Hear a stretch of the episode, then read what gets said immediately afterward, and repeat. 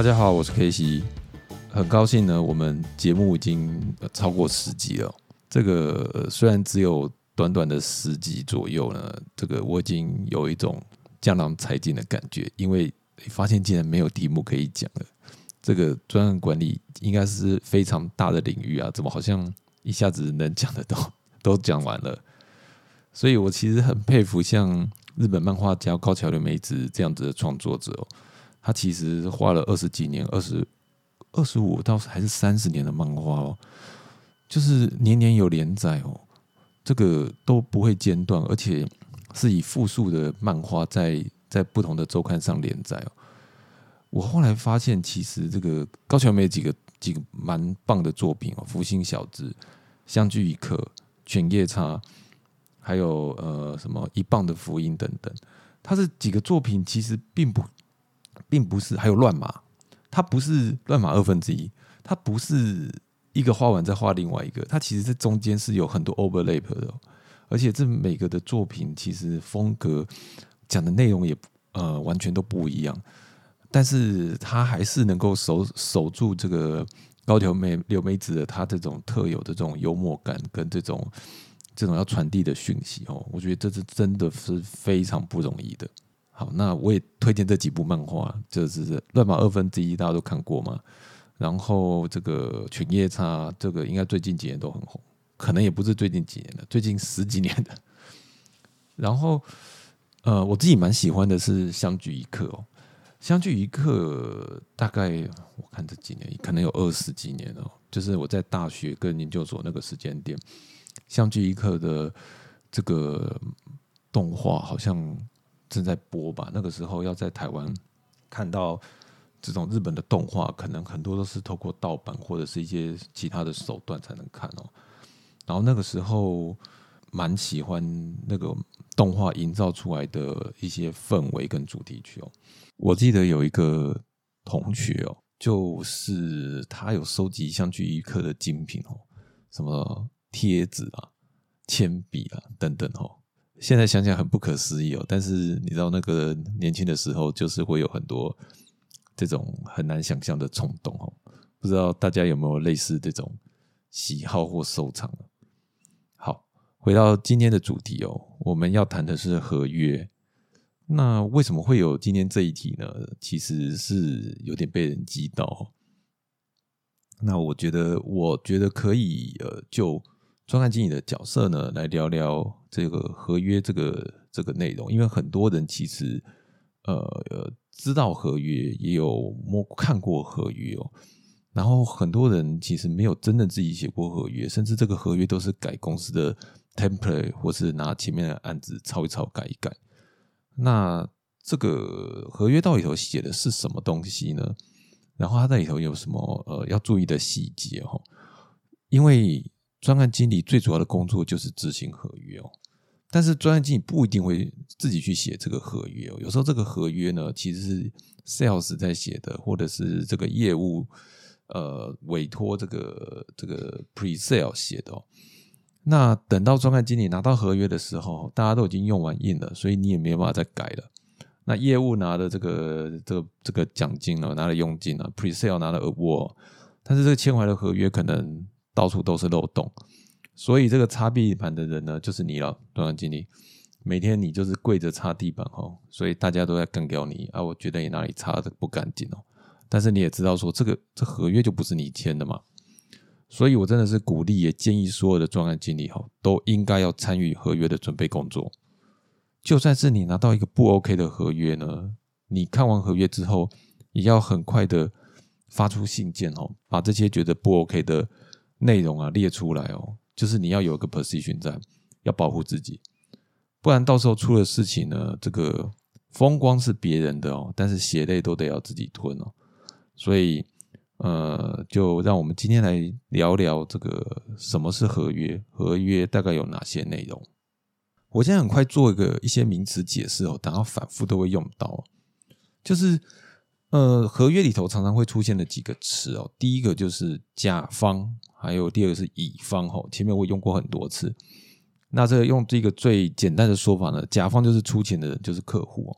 乙方就是执行跟交付的人哈，通常是指厂商。但是有时候这个会有这个包给别人，或者是有第三方出现嘛，所以会有丙方啊、丁方等等哦。那在某些状况之下哦，呃，因为种种的因素，有时候甲方包给乙方，乙方呢是没有办法直签的。比如说有的外商非常的龟毛，要求背 to 背，或一定要有 payment，或或者是要求这个这个 final acceptance 不能高于十趴，那大家约都走不下去嘛，所以就找一个中间的人来签。那这个中间的人呢，可能是上包商，所以我们在有时候会讲到上包商，就是指像这样子的人。这种上包商呢，有不太一样，是有的是主动上包，就是我接了一个案子，因为这案子非常的巨大。跟我刚讲的这种，呃，因为合约因素不同，它就是案子很大。比如说，它就是盖一栋楼啊，可是我就只会盖房子，水电要包给别人，所以你会把它在外包给水电的下包商，好，或者是说这个有软体跟硬体，那你只会做软，不会做硬，硬体包给别人，所以你也会有一个这个硬体的外包出去。那这个有可能你接的是一个 fixed fee，但是以人力的 T M 出去外包，这或者是反过来，都这都是有可能的哈。所以，我们现在要谈到第二、第二个、第二、第二类常用的一组特就是这个 fixed fee 固定价金合约，跟 T M N time and material 时间及物料合约这两种 turn 也是会常常出现在合约里头的。所谓 fixed fee 就是呃，我付给你一笔钱，甲方付给你乙方一笔钱，然后把内容写清楚。然后我说我要做十项，好，然后大家就把这个十项，乙方就用甲方给这些钱把这十项功能做完，但是有可能做不完，那那是你乙方的事情，所以这个风险基本上全部都转去乙方那边去，好，那这这不是很好就是很坏哦，就是你呢，要不然就是赚了很多，哎，这个明明只要五块钱，你你包了二十块，赚了十五块，但是有可能呢。二十块，但是你花了两百块才做完，赔到倾家荡产，那都是你的事情，这就是固定价金。好，那还有一种是 T M M，那 T M M 就是你花多少，客户给多少。好，那通常是这种可能跟人力合约比较有关，像我们这个资讯产业，就是说啊，我今天就是缺个人，我自己这个会做需求分析，但是没有工程师。好，你卖我工程师五个月，所以我每个月都去给你请款。好这种呢，就是 T M M 通常会这样子执行。那 T M M 通常会有一些金额的限制啊，比如说一年最多三千万，最多五百万，或者是两年内要把这三千万烧完。好，烧不完的话呢，就解约这样子。好，那这种约通比较单纯，但是 Fix Fee 大家就会讲得很清楚，乙方就会问说啊，这个是什么？那个是什么？啊，这个不算，那个不算。所以 T M M 就就会比较快，就是多少人天多少。钱就出去了，然后 fee fee 可能就是要这个讨论 solution 什么什么弄来弄去哈，甚至还有 bit 等等。好，这几个就是在开始讲合约之前呢，就是我会跟大家讲一下有这几个项目。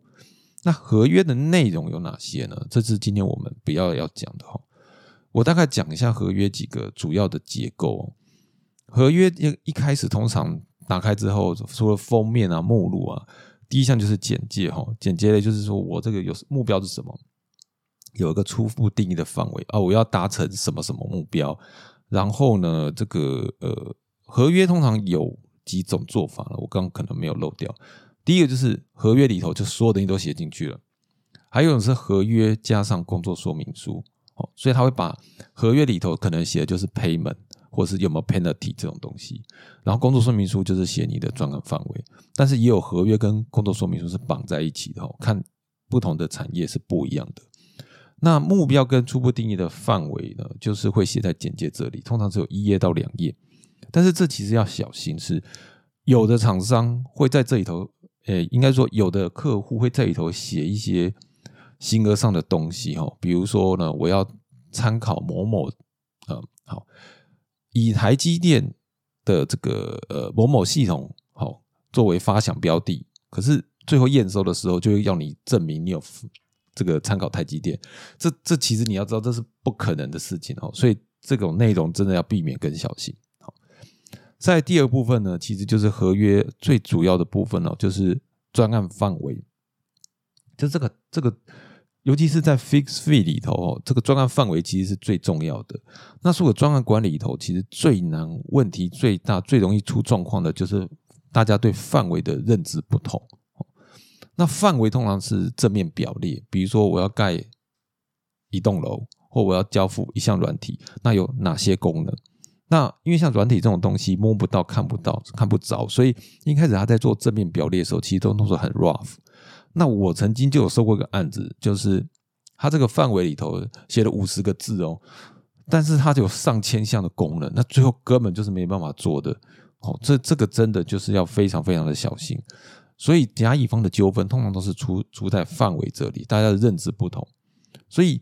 你在这个范围里头就必须要定义很清楚，它一定有时间跟数量的限制。这我之前也讲过，你千万不要自信满满说你的报表我都包了，你不知道它最后会产生多少报表出来，或者是说啊，我这个东西在这个时间内通通做给你，可是你真的是做不完，所以这些你都必须考量清楚，不可能有万能的解决方案。大家在看合约或写合约的时候，一定要记清楚有没有这个盲点。有时候甲方吼，千万不要相信说一口好技术的乙方，这种业务跟 pre sale 有时候会来讲说啊，这个很棒，那个很棒，这你只要用了我这产品，所有东西都可以解决，那是不可能的哦。这个这个你自己要想清楚，因为有这种东西的话呢，全世界都在导这个蛇路线的，不会这样子卖的，因为你公司要的东西可能真的就跟这产品不同，所以你这个甲方就不要相信这些事情，这样子，因为。大家为了要卖东西进去，有时候真的是无所不用其极。那这个你自己就注意了。那你做批验的呢，你也不要太相信自己人啊，尤其太自信的人呢，是最恐怖的。就是他都说没关系，我一定搞得定，最后搞不定呢，你自己要想办法。那钱谁要出呢？对不对？所以这个专案范围在写的时候就要非常小心。那越保守越好。那那不要说这种哎，这个全包，这个都很危险。专案范围写完之后呢，下一个通常都是写专案方法论，就是我要做什么，用什么方法呢，来达成我框定的这个范围。好，比如说我要盖一栋房子，我的工法是什么？我要做一个软体出来，我的这个工作方法是什么？啊，我要先做需求分析，然后再需求设计，然后呢，在城市开发，然后再测试。然后先做整合测试，然后再 user 测试，然后压测什么什么什么什么都会写在这里，然后最后上线等等。那在这个时间点，你其实就会有点不一样，就是你的你的用 waterfall，呃，应该用 fix fee 或是用 TMM，用 waterfall 或用 Agile，其实在这边内容就会有很大的区隔。好，那你像 waterfall 可能就是刚我讲的，就是啊 SA 啦、SD 啦、开发等等。就是 SDLP 嘛，那呃 Agile 的部分可能你会让 Scrum 哦，那可能就会写我有几个 spring 要做完。那虽然我其实是个人是不太赞成用在 Fix B 的状况下让敏捷是很可怕的事情，让 Scrum，但是还是会有人会这样子做，所以他会把这里写在这里。那大公司通常会有自己的这个工作方法论。小规模跟简单案子一定是没有问题。那你有时候两个人、三个人，一半年的案子，这个就照本公司的方法论去套。可是这个案子一旦可能够大，或是够复杂，你通常很难套公司的方法论哦。因为在这个 VOCA 的时代，这种案子它本来就会很复杂，那也是客户外包的主因嘛。你要是能够用你的美食大去套搞定，那大家都不要吃饭嘛，对不对？所以通常能够套方法论的都不是太难的案子，难的就是这种没办法造方法论，或是根本套不进去的哦。就不要迷信方法论。那通常在这个我刚讲了一头，它可能会有涵盖的呃，除了你怎么执行，还有验证的方式、验证的时间。好，就是你做一个东西出来，你要验多久？怎么验？然后比如说我要先做完整合测试，好，系统整合测试，然后确认这个呃。bug 呢不超过一百个，或是呢 test case 的 pass rate 呢要超过九十五趴，你才能进 UAT。那 UAT 测完之后呢，也许它有个准进跟准出的标准。最后呢，你在 UAT 之前可能有平行测试，可能有压测等等哦，可能会在这边就会把它写清楚。通常在这边写的，你就是要做到的啊，不能乱写。然后你有时候有些什么压测、渗透测试，那些都是甚至客户自己都会要求你写进去的，因为大家都很注重这些安全 security 的题目。然后会不会被人家打爆？哦，这个其实就会写在这里。好，等到你这些专案的方法论出来，你就会有一些 milestone 出来嘛。所以基本上下一章通常都是时程跟时间表。这一段有时候工作说明书跟合约是分开来的，那有时候会合在一起，看你自己公司的规定。那我们通常写的方法会是有个 D day，这个 D day 通常就是指成案签约日，然后 D 加几天，D 加几天。你很难确定，我就在民国几年几月，然后就真的就可以签这个约。通常这都是都是不一定的，但是你可以确定说，你 kick off 之后，哎，你签约之后多少天要 kick off 哈，这个东西就可以写进去。那这个时间表通常都会摆几个嘛，就 milestone，哎，我有几个重要的 milestone 要在那时间达到什么样？哦，比如说三个月内要做完需求访谈。三个月内后要做完这个开发，然后三个月之后测试要上线，所以 total 九个月，那你就会有一些重要的 milestone 会写清楚。那依据这个 milestone，你就会有 payment。但是你都知道说这个 payment 就是跟钱有关系了。那有多少钱买多少货，就是品质越好，通常越贵。那你在决定厂商的那一刻，其实我觉得你专案的成败已经定了啦。这个这个，但是我要讲的是说。天价的厂商做的不一定比较好哦，有时候你的甲方的特质就就能配合的乙方就是不同的。好，你就是你你你们公司的节奏就是很慢，你找那种基金风厂商来做呢，他会在那边暴走，你不一定能够受得了。哦，但是有的有的厂商是有的甲方是动作很快的，结果你找那种慢吞吞的，哦，就是哎这个这个要问原厂，那个要问原厂哦，这甲方也会疯掉。所以这个仍然是要看甲乙双方配合的状况哦。我举个例子哦，有的厂商其实不计成本在做哦，他什么都做，你什么需求我都改，哎，但是他客户满意度超高，但是他最后倒了，倒就倒，我也不用再付最后的 final acceptance 嘛，对不对？看起来跟你没关系，可是产品未来就没有办法 maintain，因为它已经死掉了，你你也不知道他当初想什么，这就无法再维护。那有的厂商规矩超多啊，这不改那不改，这原厂不改，可是他在市场上就可以一直活下去，你你。你就是你不能只看一时哈，有时候看长久，所以这就是一种取舍。那我想对乙方来说也是一样，不是所有的客户都是好客户哦，客户不是上帝哦，上帝都上天了，对，慎选你的客户。有了时辰跟时间表，我们就可以决定这个我们的交付标的与交付物。有时候你交付标的是看不到摸不到的，比如说我要写一个程式出去要上线，哎，这个东西。看不到，就是你要上电脑看，那可是这到底是对是错呢？所以最后它就会以文件的形式产生，或教育训练的形式产生。好，那所以在这边就会写清楚，那文件就会定义说，哎，有哪些文件呢？比如说设计文件啊，好规格书啦，好教育训练文件啊，或有几个场次的教育训练等等会在这里。那再就是验收方式，验收方式这部分呢，很多人就是啊，就就你就是。确认没有问题就验了嘛，但是你知道客户就是这样哈，大家都有自己的事。他说我平常要处理很多问事情呢，我有自己的工作呢，我还要帮你做这系统测试哦。等我有空再来做，那你要不要验收？你人要不要测？所以验收就是说啊，比如说我进了 UAT，三个月之内你要给我结结果。那好，你如果有 bug，我多少时间要改完？那谁验收？这也很重要。有的人是做的人是一。一个人验收人是另外一个人，最后验起来的时候呢，那个验收人根本就不知道在做什么，他就说我都不懂，所以你又要花很多时间去教他，嘿，最后他离职又换人就搞死你，所以这都要写清楚，验收时间多长，验收人多多久，你有多少时间可以修完，那验收前验收的准进准出等等，大家也要讲清楚哦，这个对甲方一种保障，以免这个。这乙方做做完了，他才管你做的好不好，他就丢给甲方，叫甲方自己去验。那甲方打开了发现都不能用，那乙方说啊，这个我做完了，那你告诉我什么叫做做完？你的证据是什么？好，这个就是保护自己。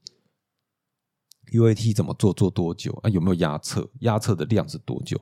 所以有这种方选的 acceptance 跟 non-function 的 acceptance。non-function 的 acceptance 其实就比较呃，就是。最主要是效能嘛，就是你能够撑多少用户在上面跑，然后能够多少时间不 crash，然后呃，还有一种就是说你要通过哪些安全的验证等等，哈，有没有认证，这些都是写在验收方式里头的。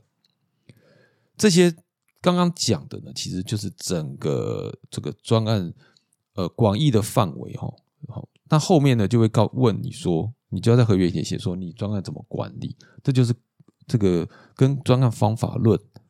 是有关联的，就是专案方法论里头，它要实施的方式就是放在专案如何管理，所以你要开什么会，好，然后这部分呢，你有没有什么？专案经理其实要知道，就是说对应这些你要开什么会，比如说你有什么 Spring 啊，Spring 要产生什么，谁要参加，然后你要怎么去推进这个这个前进，你多久要做其中报告等等。有时候这边要写的就是上向上沟通跟救济的管道哈，就是不管是甲方或乙方都是一样，你你都往最坏的方向讲。有时候你的那个对口就摆烂，而不甩你，你有什么途径可以去告了他老板，或是把他老板 Q 出来？那有时候甲方就是觉得这这不 OK 啊，那皮眼就就傻乎乎的都不知道在做什么。那你你知道怎么去扣他老板出来来定他吗？或要求换人？所以这个部分你都要在这边写清楚，然后应应这些专案管理，其实后续你就会有专案的组织嘛。所以有哪些人要进场啊？比如说我应该要有一个 PM，可能要有 SA，要有 SD，要有架构师，然后要有十个开发人员，要有测试人员等等。组织是什么？然后这个甲乙方它对应的关系是什么？哦，这些东西都要写清楚。大家的责任，专案经理做什么？甲方的专案经理做什么？乙方专案经理做什么？谁要负责扣这个会？等等，这些都会定义在组织里头。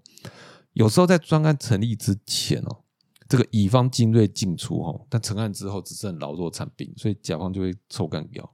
所以有的甲方也会要求名字要压上去。那这个见仁见智了哦。但是你知道，就是铁打的营盘流水的兵，有时候哎，这个案子这个乙方的人做一做，就发现说状况不妙，打完案子就立刻逃了，也是有的嘛，或跑冒嘛。那你老板就不会自己来做案子啊，对不对？rotate 也有可能嘛，所以这个通常就只能这个参考看看，因为换人也是常发生，是甲方自己会换人啊。哦，再就是专案假设哈，然后有时候还有排除条款，这其实就是这样子，就是我们认知就是啊，比如说我觉得我是做软体，那有人就会说啊，那个主机那些你要负责搞定，啊，我就不会做，这不是我的我要做的嘛，所以我就假设说。你主机要准备好，我我上线前一个月，你主机要 ready。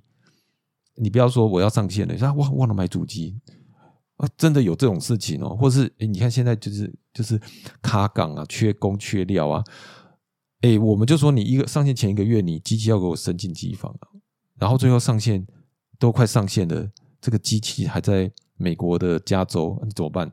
所以这都很重要，这些都要写清楚啊。如果这个赔。这个造成我案子不能上线，我我你要付我多少钱？要解约？那那出什么人？就是有这种 T N N 也是一样嘛。我就说我买的人力是一个资深的架构师，结果来了是一个刚毕业的人，这个甲方也不能接受嘛。所以在这个章节里头，就会把这些内容大家都写清楚哈。甚至呢，现在很多都是在云端运作，这云端的钱谁谁要出？你你有时候买了一些软体啊，谁要出钱？那乙方就说啊，你都没有结案，都是你要出。好，甲方有时候会这样讲，就说你都还没结案，所以这些钱都应该是乙方要出。那乙方就是有的会写说，这都你要准备好，因为这个费用其实有时候很恐怖，尤其是你要跑 data，要跑 CPU 运算，在这种云端贵的都是这些东西，你这个都要想清楚。所以谁要出？有时候是哦，上线前你出，上线后我出。好。这个先小人后君子哦，你把它写清楚，那以免到时候上线做到一半有争议，这会很痛苦。这个上法院大家才能互相保护自己。还有一种是排除，刚才讲过，什么不在范围内。我刚刚讲到说，其实很多都是正面表列嘛，但是有时候你就是很难正面表列哦。但因为大家的这个文字表达能力是很有限的，但是想象力无限，所以很多啊想到那个这就应该要有啊啊，别人都有啊。或是有人会说，我们这个产业这就是含这些东西。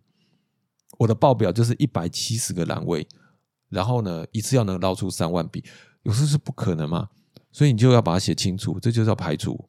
好，那这其实也是一个先小人后君子，大家保护自己。那甚至我举个例子啊，他的 material 合约里头啊，我的卖是人力嘛，那我甲方可以叫我派遣的人力去扫地倒茶水吗？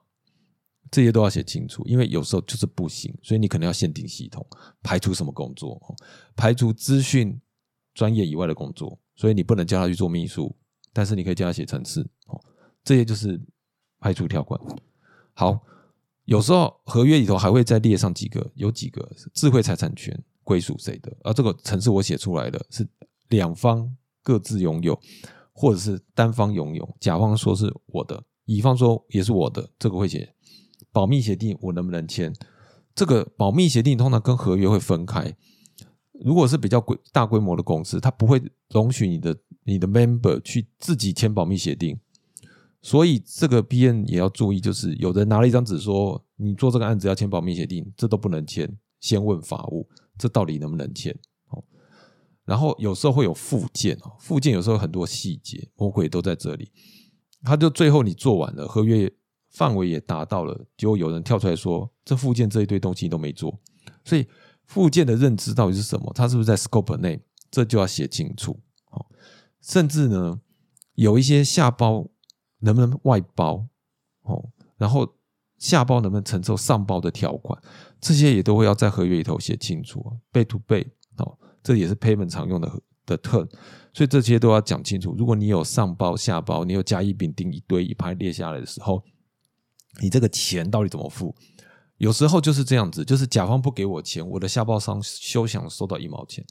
可是你知道，这种越底层的的这种下包商呢，通常它的规模就越小，他对这种财务的承受的这个风险的能力就越低。所以你可能半年不付他钱，他就立刻倒掉。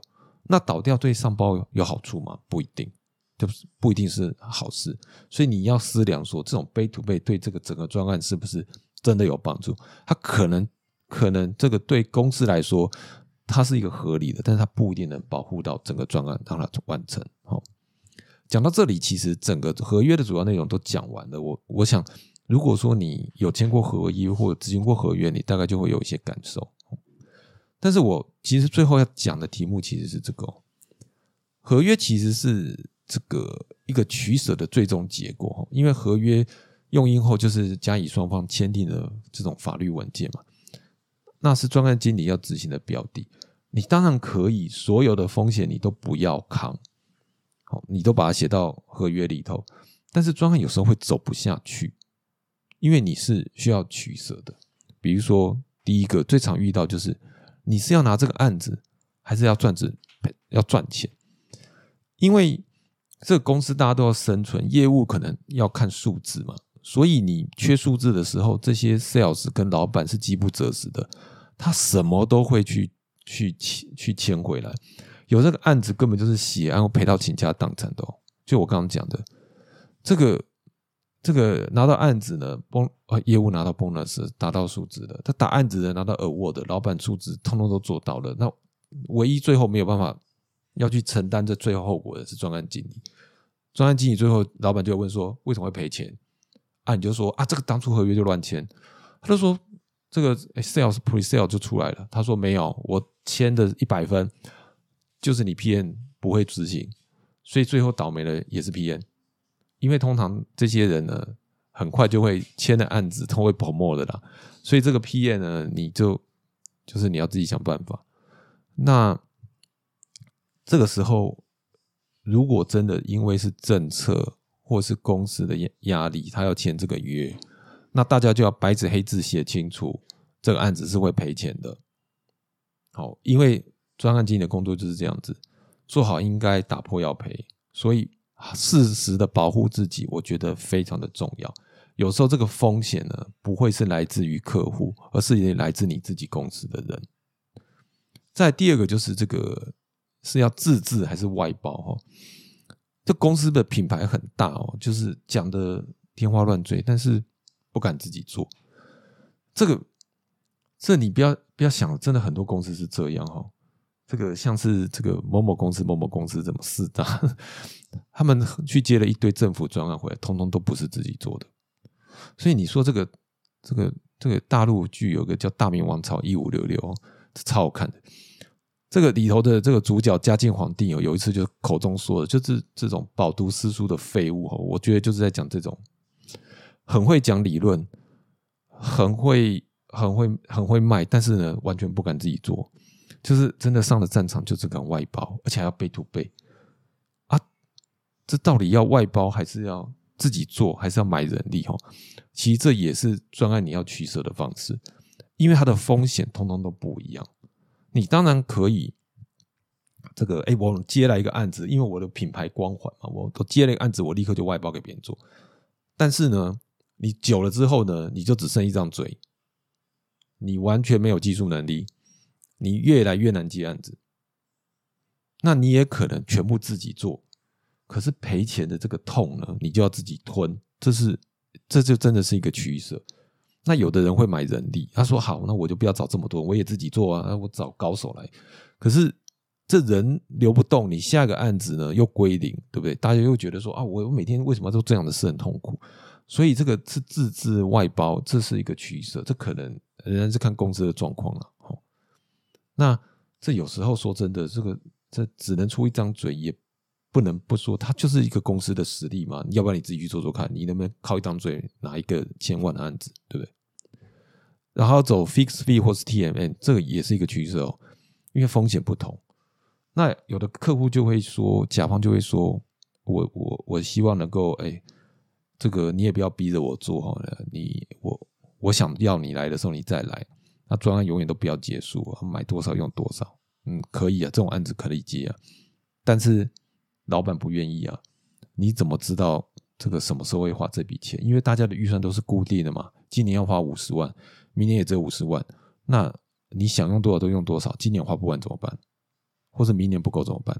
好，那有的有的甲方会想要签这种加这种 T N 加 Fix E 混合的，就是。时数有限，要签台卡，但是产出又是要固定的，所以说你今天一天没有做完，你剩下你要自己想办法，也是有这种的，这种有点变相的 T M，变相的 T M 或变相的 Fix V 哦，这其实专案经理要很小心的操作，因为风险极高，哦，因为有时候真的，除非你有很大的这个 backlog 可以去扛得住，否则你签这种约其实是很危险的。那除了这个签约，这个这个你你有些病上的取舍之外，有时候法务的意见也很重要。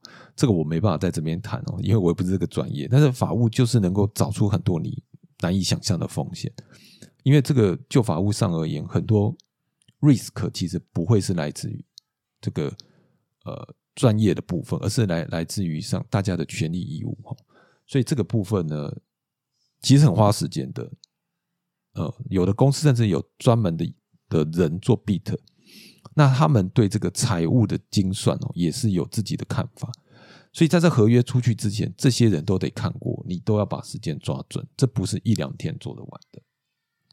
好，我们今天就把整个合约呢跟大家讲了一遍，也把我这个在每个章节或是我自己的一些看法呢，也也分享给大家。那我留下一个问题哦。给大家思考，大家这个欢迎大家这个在这个 FB 或者是 Pocket 上留言给我哈。如果你接了一个六个月的案子哦，那你的老板跟你讲说啊，我现在没有那么多人啊，大家都很忙，那十我要拖到十二月才做完哦啊，反正我的人力就是我就是这个顾问 A 人啊、芭比啦、Carry 啊三个人啊。那因为反正他们的就这三个人嘛，时数也是固定的嘛，所以我原来一天叫他们去去个两天，现在改叫一天一个礼拜去一天，然后时间呢从原来的六个月拖到十二月。请问，如果你是专案经理，或你不是专案经理，你觉得这个成本会增加吗？我用个最简单的说法，十个人做六个月，跟五个人做十二月是一样的成本吗？你觉得这有什么额外的风险呢？欢迎大家提供你的看法给我。如果今天内容对你有帮助哦，请大家五分好评跟订阅。我们今天的分享就到这里了，好，我们下次见，拜拜。